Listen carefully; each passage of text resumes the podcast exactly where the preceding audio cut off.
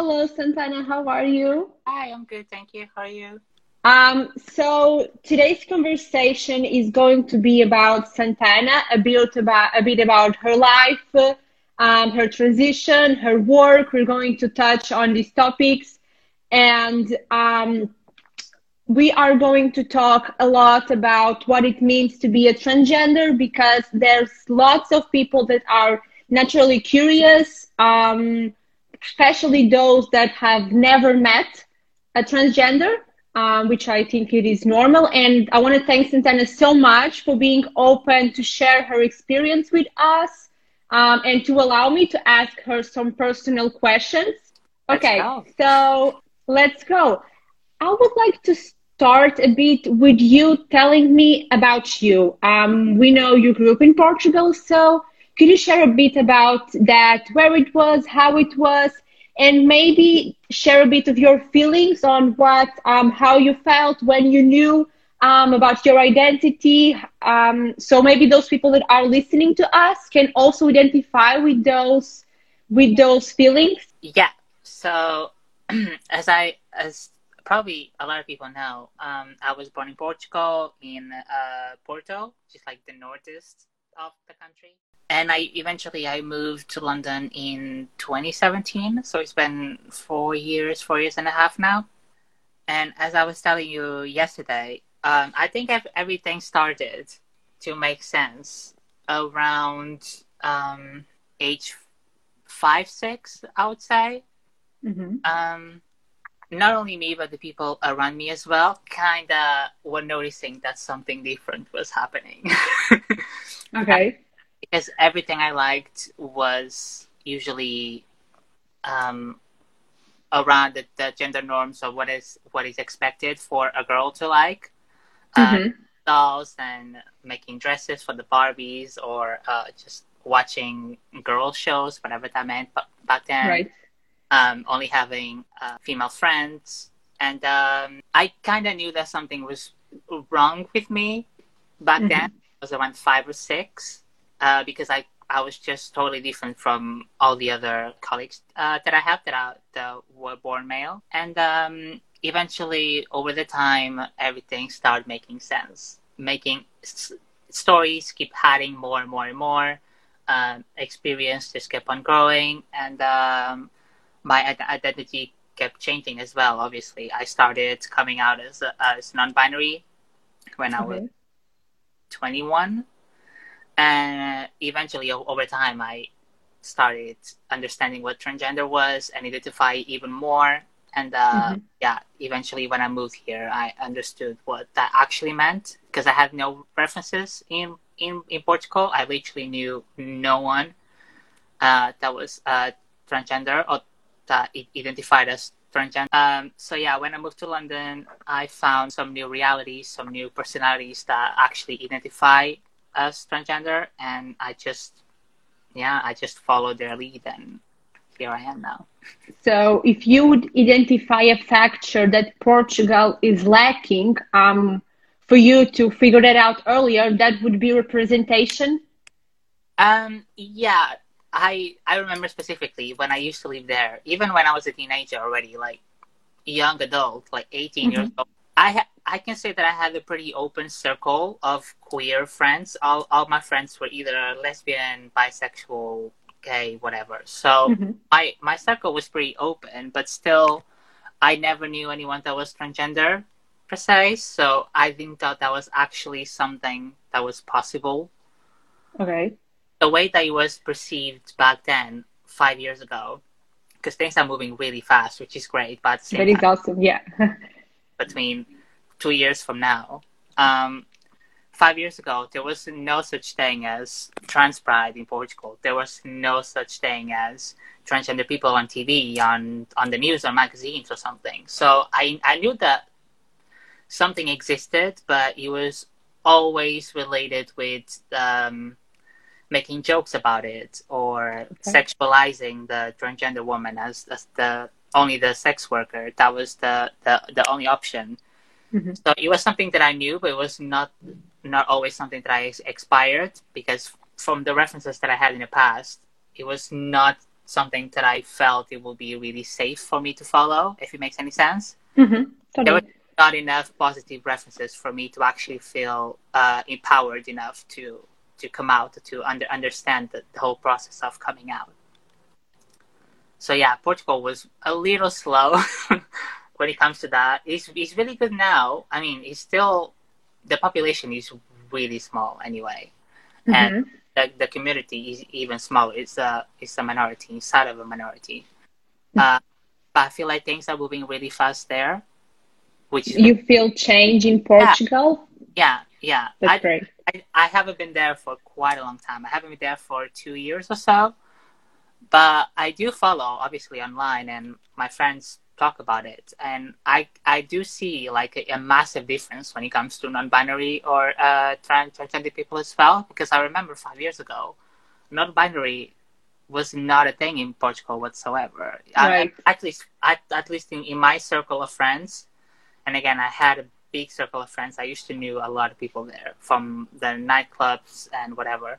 There was no such thing as being non-binary or gender fluid, Mhm. um, and now it's something that's really out there, and everyone acknowledges and accepts it. And yeah, Yeah, I think we still have a long way to, to go in Portugal and, of course, around the world. But I also, from what I follow, I agree there's been a huge evolution. Of course, as I always say, we live in our bubbles, and there are moments when we realize, like, wow, we still have so much work to do. Um, but you also feel that? yeah, it's a it's a small country. Small countries with a really old population as well usually take a little bit longer to Yeah. adapt. Um, but in comparison with other countries, we're actually doing really really well. So it could Yeah. be. Um, that's happy for how the country is evolving, but I feel like I don't feel safe enough to go there yet. If you make any sense, I still don't feel comfortable Mhm. I'm still a little bit scared. Okay. Okay. I understand. Absolutely. I also wanted you to share, we spoke yesterday about it, and at least I feel like sometimes there's a lack of positive stories when people um, truly come out to their friends, their families, and share um, who they are. And I know you have quite a positive story, and I think it might even inspire Mhm. some people who are struggling with it. So I really wanted you to share that. Yeah. Um. Sure. I bring my family and my friends out there, but it should be fine. It should be fine. when I, as I said, I, I first came out as as, as non-binary when I was still going there and living here in the first years, and I and I remember I actually never properly came out as you see on TV or on the internet or something. I never actually had a, a conversation with. I never had a proper come out to. I usually just did what I had to do and hoped for the best. I hoped that they would just follow hmm what I was doing without asking any questions. But uh, eventually, my mother started making questions about it. And I tried to explain her what non binary was, because that's what I was feeling at the time. And um, she was kind of, um, yeah, sure, that's absolutely fine, even though she didn't know much about it. Um, she said it was absolutely fine, but she knew there was something else there Okay. and I didn't know it, what she meant back then. Like, okay, you think whatever you want to think, but this is what it is. Mhm. Um, so eventually, in the course of the time, I ended up identifying gender as well, and um, and yeah, my family just uh, accepted and just supported me really well, especially my mother and, and my sister. Uh, my dad took a little bit more to accept it, uh, but e- eventually he was fine with it when he realized that it was the only option that he had, to be honest. so yeah, it took him a little while, but it's all good now. I think it happens with, with a lot of people anyway, especially the fathers. For some reason, I think it's like toxic masculinity and uh, Absolutely. even more reinforced there. The like the whole thing of being masculine, like hyper masculine and whatever. So yeah, and um, I never had much problems. My friends, obviously, they were my age, they were my my generation, they were aware of the, the, the so they totally uh, understood. Um, yeah, I never had much problems with them. And even my older family, which I thought they would probably stop talking to me or uh, even like be angry or not supporting it, over time they started understanding. I don't know if they also understood that it was probably the only reason. It was probably the the, the only um, the only option that they actually had. So they, yeah, everyone is really supportive. I'm I'm really lucky because I, I know of some cases where it's it's people are not as lucky as I am. So I'm actually really grateful. Um, it wasn't a perfect journey as I read about amazing cases of like kids who, who can come out at like five years old and the parents are super supportive. I obviously didn't have that luck, but I was still really, really fortunate. Yeah. Yeah, and hopefully in a few years um, that will be possible for everyone that feels that way. Yeah, I do think so. As I said, time is really involved. The community will become stronger and stronger, more knowledge, more references, and everything's going to be even easier. I'm 100% sure. Yeah. So there's actually, I have a question um, that I was going to bring up later, but since we're talking about it, so some, uh, I just I want to know your opinion on that because some activists defend that gender shouldn't be assigned um, at the time of birth based on the genitalia of a person. Um, what do you think about that? Should we just wait for the person, for the child to know how they feel? Should we keep it as it is? Where should we evolve on that basis? Well, that's a really tricky question because we will probably have to change the whole system in which our society is built when mm-hmm. it comes to man and woman, female and male. Um, I do believe that non-binary is the future, or gender fluid is the actual future when mm-hmm. everyone can be whatever they want to be until they realize what they actually are. If it makes any sense. Mm-hmm. So, like, a lot of parents now who choose to go for the for the genderless or non-binary ap- approach with their kids and they only acknowledge their true gender when they actually are mentally uh, and socially aware enough of what it means to be trans or cis or uh, non-binary, whatever. Um, mm-hmm. So yeah, I do really want that to happen, but I also do know that it's really hard to happen because our society has been built on that notion of gender of equals sex. But like years and years and years, like thousands of years. So it will be really hard to like restart everything and start a whole new scenario. But I do defend should start doing that. Yeah, maybe I... the next be able to do that. Yeah, or my are, generation. we are starting. We are bringing up the discussion. So I think that's always the first step to start talking about it. Um, to start discussing and changing minds. Um, yeah. So in um, following that question also. I know that some transgender women um, and men do not like the expression of saying you used to be a man or you used to be a woman because they um, acknowledge that they have always been a man or always have been a woman. Um, is that how it should be always approached I think it depends from person to person. Okay. There's people who always knew what they actually were. There's people who only realized late in life. So I guess just um, the grammatic sense of it. I think it depends from from from person to person. I obviously don't like to be acknowledged as I used to be something or right. I was in the past. Uh, but I know a lot of transgender people who actually don't mind like acknowledging their past and acknowledging that they mm-hmm. lived a previous life that is not related to the one that they they live now. But as I said, I think it depends from person to person. Of course, yeah. of course. It's okay. kind of a thing to say to someone anyway. Mm-hmm. But there are people who are really open about it. And uh, okay, um, yeah, I'm asking you these questions because lots of people have the same questions and i like that i have the opportunity to ask them and get your opinion on how we should deal with these issues because you're the right person to tell me so. Um, Okay, so regarding the um, the transition, so I know there are many um, kinds of surgeries. Could you talk a bit about that? Have you? I know you have your funds for the full transition.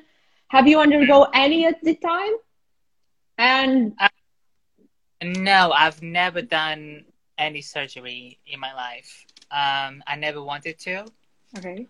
Uh, besides the one that I'm funding for, uh, mm-hmm. but there is surgeries, obviously. Um, um, and there's a lot of there's a massive process when someone tries to start their uh, transition, but it changes from person to person. Of and it also depends on the end goal that you are trying to achieve.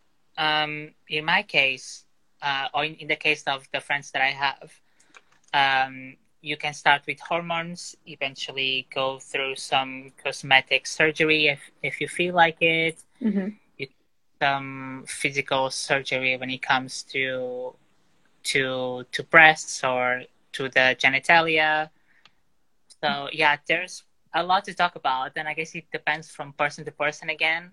Each okay. case is, really, but the basis it's usually hormones and bottom surgery and up surgery in the the broadest How scenario how long does it take to fully transition, like in general?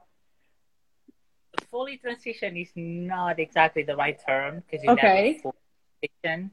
If it makes any sense, there's no goal, there's mm-hmm. no end goal. Mm-hmm. Putting it uh, transitioning, people usually think that uh, trans people want to look as uh, cisgender as possible, which means like as possible as possible, look as um, as if they were born in the gender that they rely to at the moment.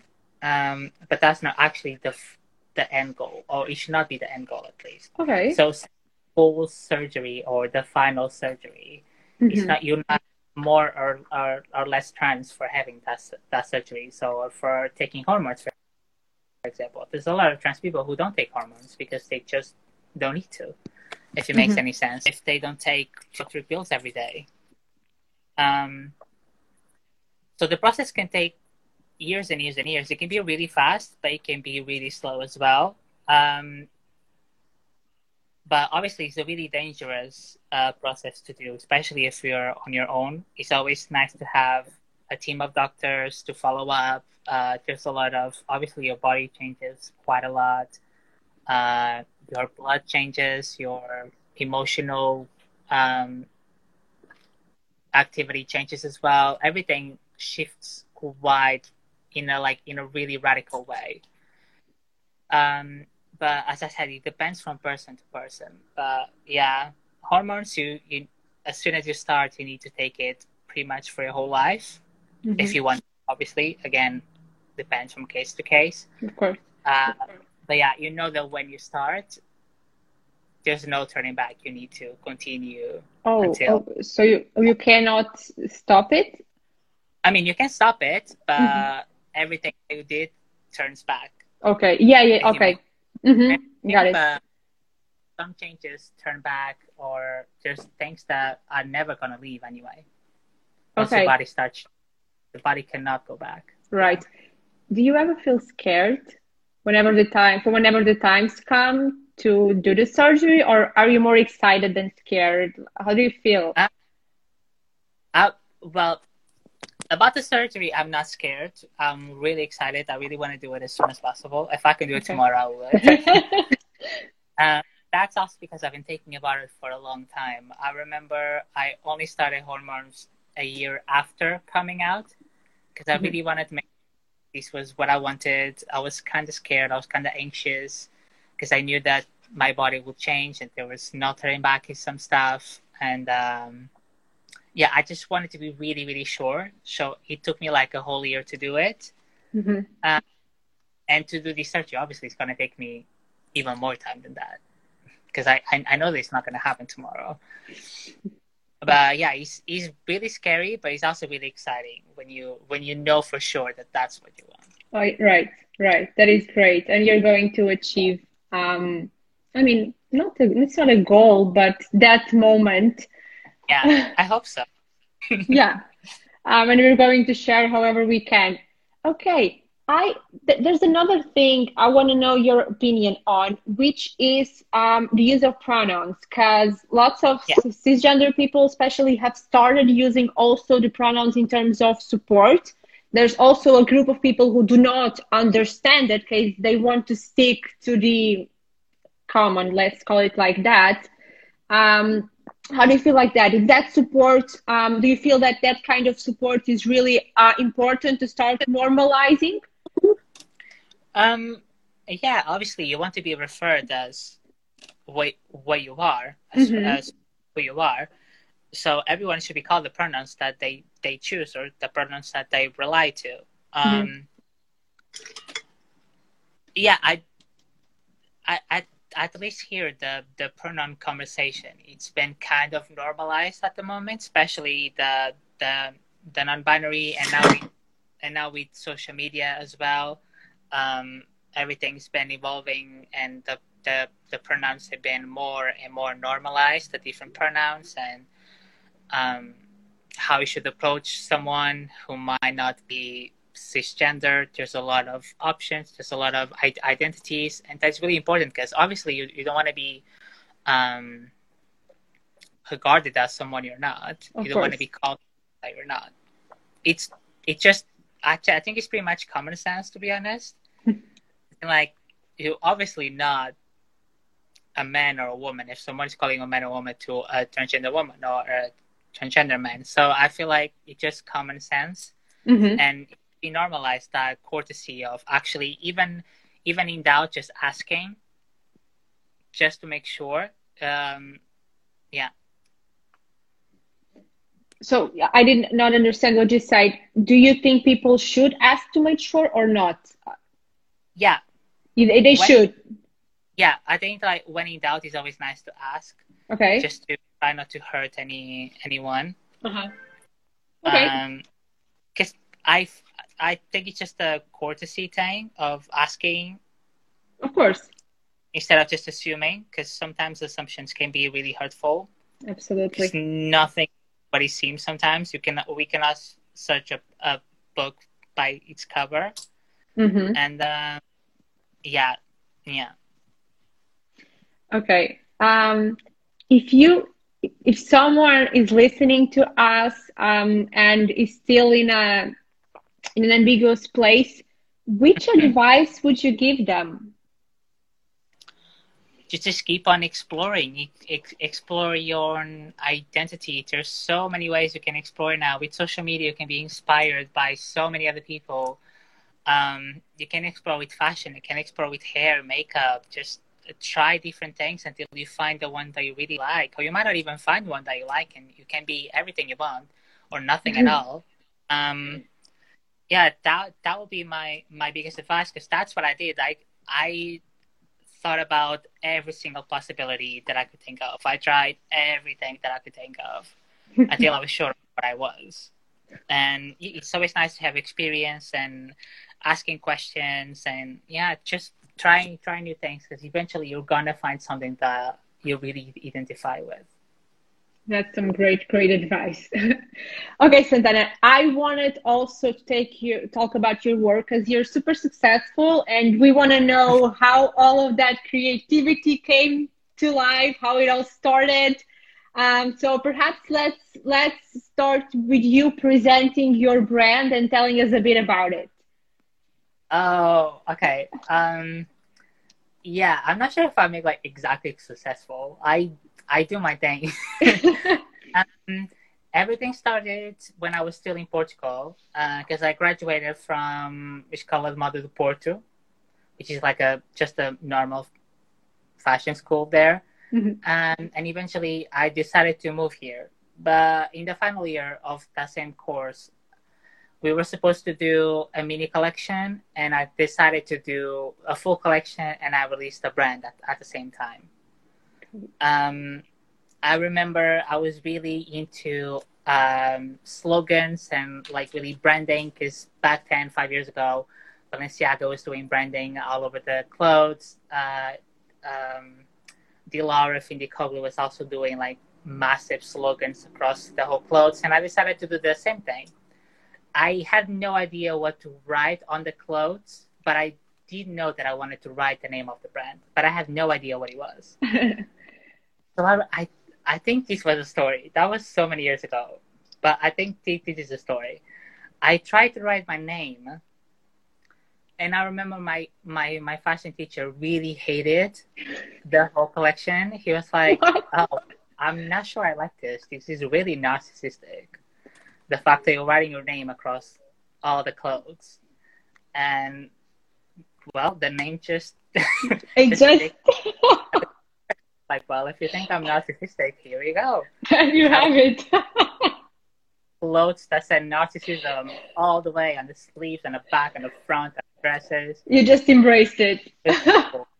it was it was really really cool. And then yeah, I finished the course and I moved to London to go to London Fashion School, which mm-hmm. is like a uni- university here in London. And I just continue with the brand. Yeah, that was pretty much the whole beginning. Mm-hmm. And what is um? So tell me about the values of the brand. What you defend. What are your? Where do you get your inspiration? First of all. Um, I get my inspiration for a lot of places. Um, there's a lot of historic references because I always like the corsets and the really massive gowns from the 18th century or the 19th century. Uh, there's a lot of bondage inspiration as well because I'm. I, I, think the BDSM culture is really, really good when it comes to like shapes and mm-hmm. um, feels. Um, a lot of artists, a lot of music, especially movies. I I just watch something. I just watch a movie or listen to a song, and I have an idea straight away. Oh wow! So very collection to collection. I can tell you every single story of every single collection I've done, and the beginning is always different. It always changes. It was because I heard the song, because I've seen that movie, because I studied that that artist, or just something that came out of my head out of nowhere. Um, but the values of the brand also changed over time because mm-hmm. when I used to study there, um, it was um, it was a women's wear brand. Okay. Inspired about it was kind of like a sportswear brand because sportswear was really fashionable five years ago. Okay. And I was trying to, and we, which was probably not the smartest idea, but it makes sense. So when I moved to London, um, again, I knew what non-binary was, what genderless was, was what agender was, transgender was, and I started to identify with those people, and I started to understood that even though the community is quite big here, there's still not enough of a market that actually caters to them. Mm-hmm. Um, so I just decided to change my whole brand, like 180, and just focusing on gender um, non-binary and gender fluid. That is fantastic. Which is like having no sort of uh, menswear shapes, no women's wear shapes, mm-hmm. not gender gendered clothing, and instead just focusing on the actual individual instead of the clothes itself. The yeah. brand started as a fashion brand, but mm-hmm. eventually became more of a, um, a social statement, if you will. Mm-hmm. Yeah. Um, that's that's yeah. what you shared with me yesterday. You were saying, I want the models to be the center of the attention, not my clothes. Yeah, yeah, yeah. The, the, the name of the brand is also really ironic because I'm not narcissistic at all. Like, if in my brand's profile, I literally shared one picture of myself, and I was so mm-hmm. nervous. Of that's at all. Like, oh, people are not gonna like it. People are not gonna know who the hell that is.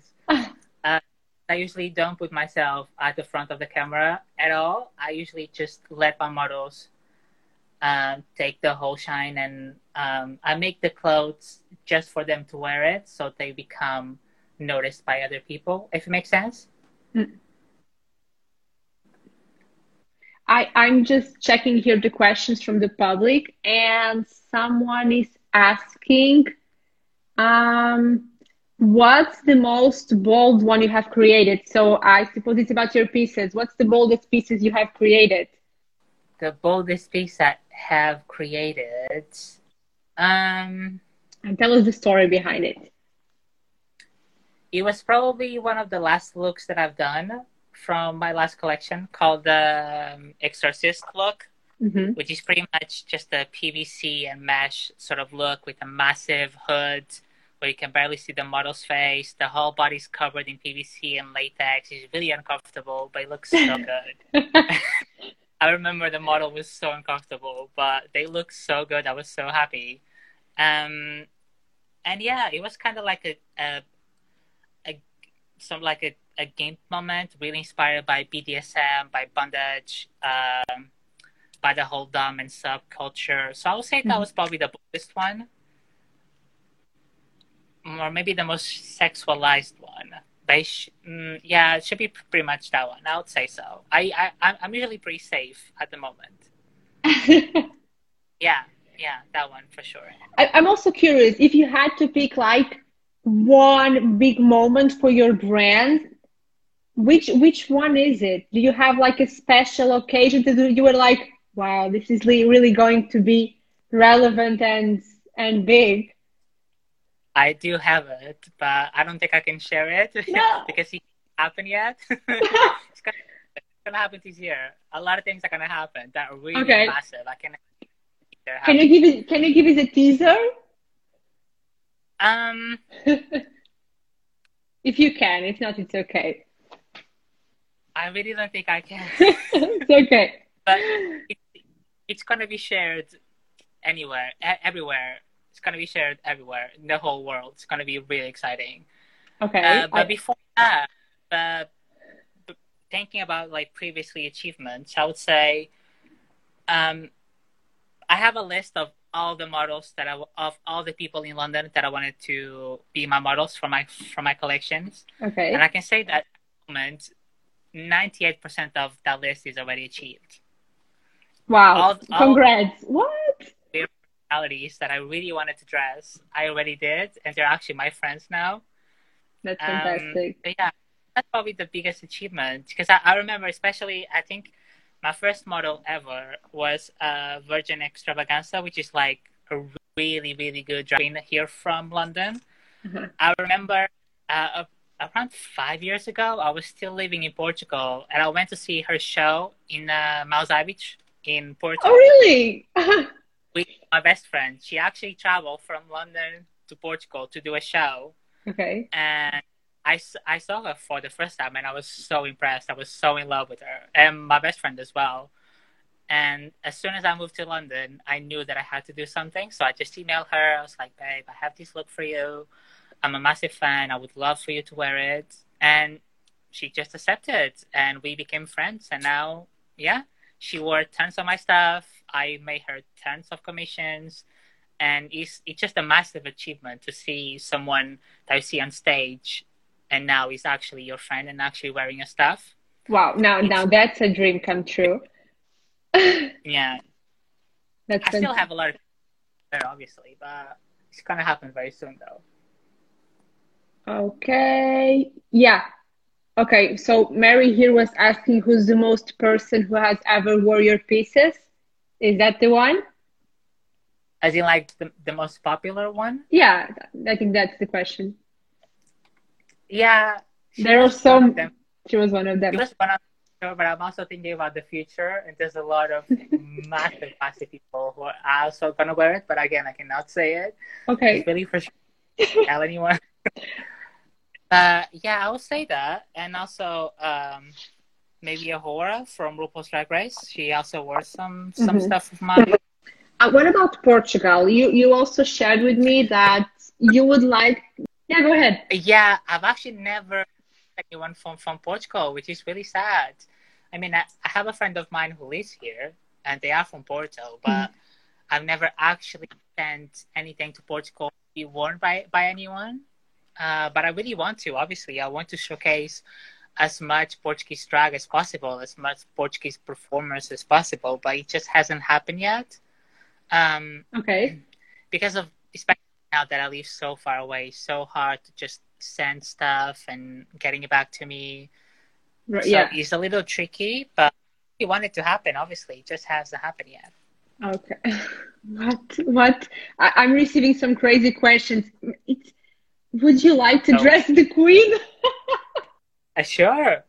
Why not? Why not? No. Why not? Oh, I think she can take it. Let's try. yeah, why not? Is there anyone in Portugal you would like to do a collab with? As in a brand. I don't know. It might be a brand or a personality. Um, I would love to dress uh, Sonia Tavares from The Gift because I love The Gift and I love her. Um, so yeah, I would love to do something for her sometime. She's so cool. She's one of my favorite people in the whole world. I love. Her. Uh, so yeah, if she will ask me for something, I will do it straight away. You'll yeah, do it right away. straight away. She's so cool. Okay. So I don't know if those watching us have any additional questions for Santana. If you do, this is the moment. I know we have some delay, so you have to wait for them to hear this and then they'll get back to us. Oh, sorry. Yeah. Okay. No worries. Take it.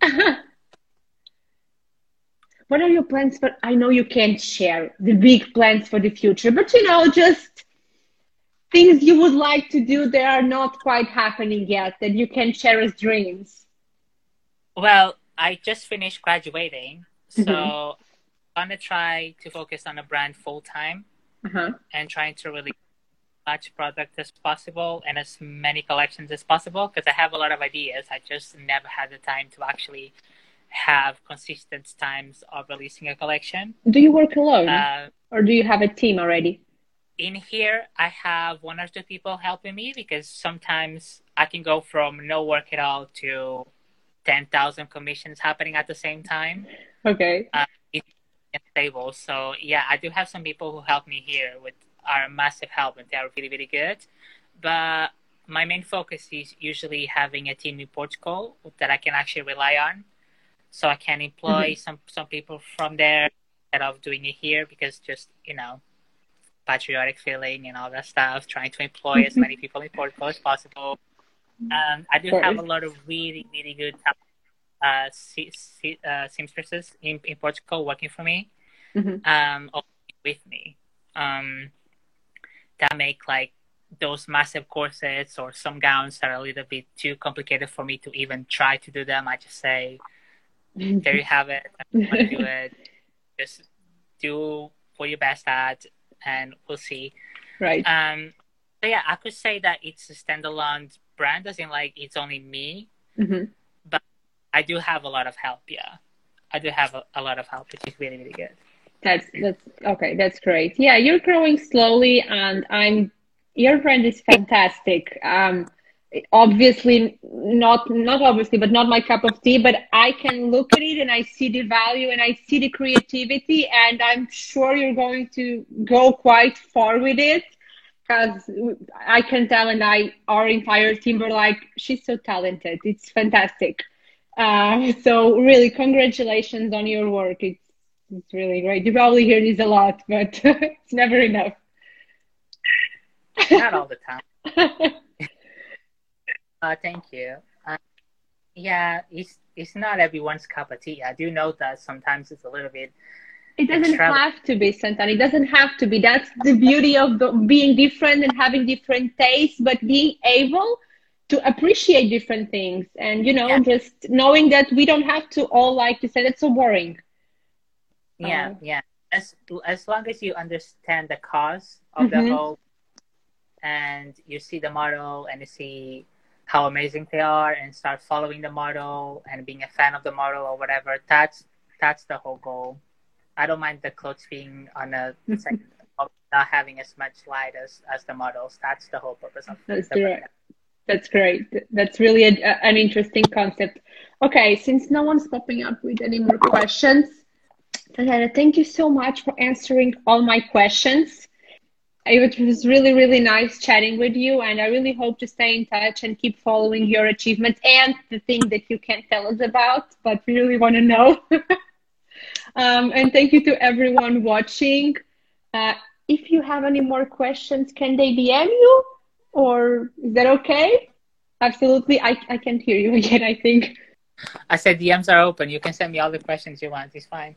Thank you. Okay, great. So, Santana, once again, thank you so much. And I wish you all the best. If you ever need anything from Portugal, just let us know. Have a great evening, and we hope to talk soon again.